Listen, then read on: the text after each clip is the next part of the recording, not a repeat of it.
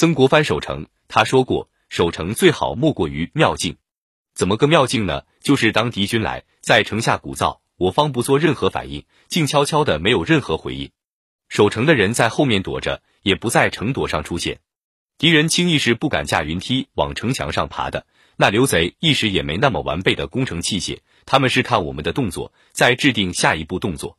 我们没有任何动作，甚至连个人影招呼都没有，他们就兴奋不起来了。再鼓噪几次，自己没意思了，就走了。再说曹操，有史学家说诸葛亮的空城计是编的，正史没那回事。我们再讲讲曹操中赵云的空营计。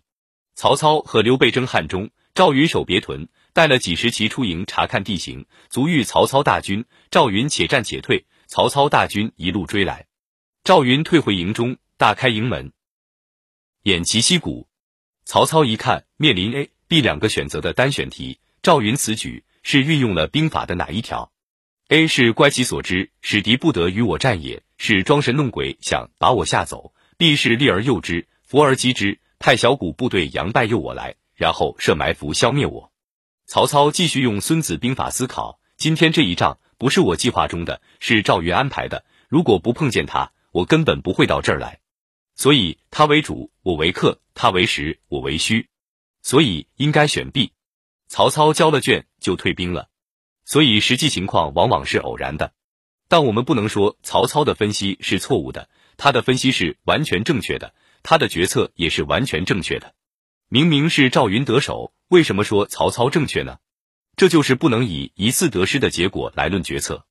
领导者一天要做出无数的决策，很多关系着生死存亡，很多关系着深远影响。要所有的决策都正确是不可能的。现实是什么呢？是用成功消化失败，用正确消化错误。我们还是给曹操交出的答卷打满分，以多击少不是兵力问题，而是虚实问题。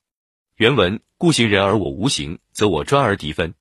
我专为一，敌分为十，是以十攻一也；则我众而敌寡，能以众击寡者，则无之所与战者，曰矣。无所与战之地不可知，不可知，则敌所备者多；敌所备者多，则无所与战者寡矣。故备前则后寡，备后则前寡，备左则右寡，备右则左寡。无所不备，则无所不寡。寡者，备人者也；众者，使人备己者也。本人详解：行人而我无形，则我专而敌分。